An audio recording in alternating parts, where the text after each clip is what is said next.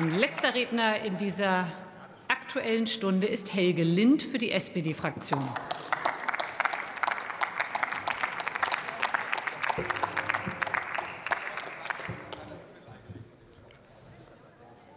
Frau Präsidentin, liebe Kolleginnen, liebe Kollegen!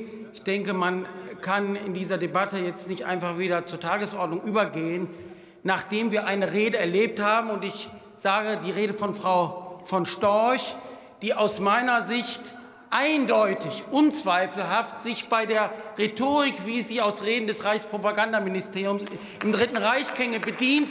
Das war eine unerträgliche, eine widerliche, von Anti-Amerikanismus und auch antisemitischen Klischees durchsetzte Rede. Es ist eine Schande, es ist eine Schande, dass so hier in diesem Parlament gesprochen werden kann.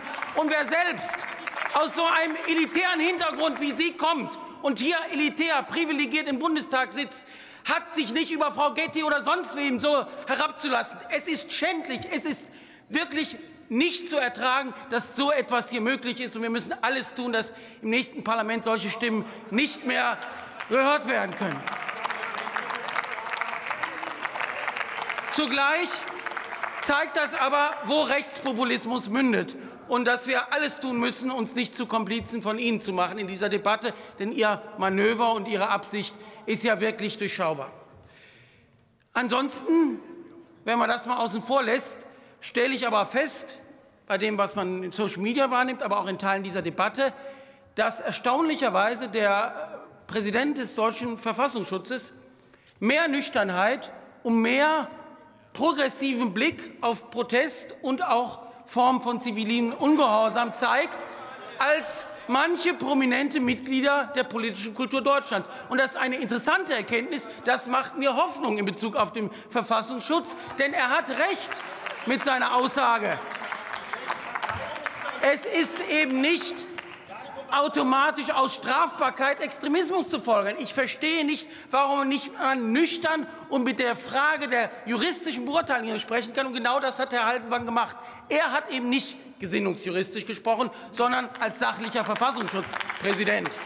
Und deshalb ist er keine Fehlbesetzung. Und da sehe ich es in diesem Fall anders als Herr Kubicki. Wir haben ein Glück, dass wir einen solchen Verfassungsschutzpräsident haben, im Gegensatz zu seinem Vorgänger.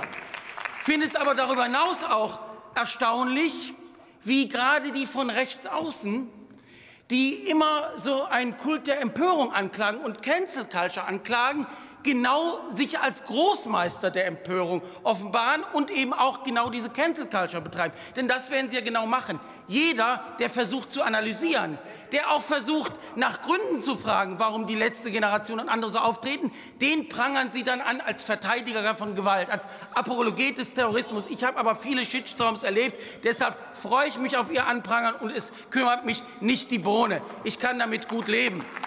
Und außerdem ist es ja interessant, dass Sie in der Beantragung dieser Aktuellen Stunde dies, diese Klimaproteste insgesamt nicht nur als Extremismus, sondern letztlich als eine zutiefst große Gefährdung der Demokratie darstellen. Sie selbst, werte AfD, haben zur Demokratie folgendes Verhältnis. Rein usurpatorisch, rein utilitaristisch, rein parasitär. Sie leben und nutzen diese Demokratie, höhlen sie aus, sie profitieren von ihr, aber sie tragen nichts zu ihrem Gedeihen bei. Darüber hinaus und jenseits all dessen, aber finde ich auch, es frustrierend, ja teilweise auch enttäuschend, wie in Plattformen auf Twitter und so weiter gesprochen wird. Und wie diejenigen, die ja legitimerweise fragen können, ist die Demokratie gefährdet oder auch nicht gefährdet durch Klimaproteste, durch Klimaaktionen, dann selbst wegsperren fordern, sagen, die Leute gehören einfach weg und dabei Grundprinzipien des demokratischen Rechtsstaats verletzen. Wir haben eine Gewaltenteilung. Und im Rechtsstaat richten Richterinnen und Richter. Und richten wir nicht als Parteien, richtet nicht der inszenierte Mob auf der Straße. Das ist unser Rechtsstaat, das ist unser Prinzip. Und deshalb ist es dem Ende nahe kommt, für mich auch Ausdruck einer gewissen Hutzpe und letztlich eine ironische Geschichte, dass ausgerechnet Herr Scheuer den Bundesinnen, die Bundesinnenministerin und den Justizminister auffordert, die junge, nein, die jungen Aktivisten, Aktivistinnen der letzten Generation wegzusperren und dann sagt, sie müssten Konsequenzen spüren.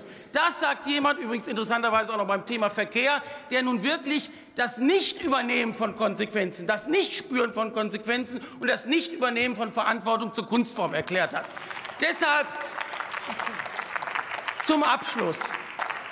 Ja. bitte ich darum, mal darauf zu achten, wie so eine Debatte auf junge Menschen um uns herum wirkt. Das ist doch das Entscheidende. Nicht diejenigen, die gewalttätig sind, aber die sich das angucken. Kommen Sie bitte zum Schluss. Und für diejenigen ist es zutiefst abschreckend, wenn wir null Gespür und Gefühl für junge Generationen zeigen, aber eher mit altherrenwitzartigem, bräsigem Auftreten belehrend, paternalistisch agieren. So werden wir gewiss nicht den Klimaschutz in seinem Ernst begreifen.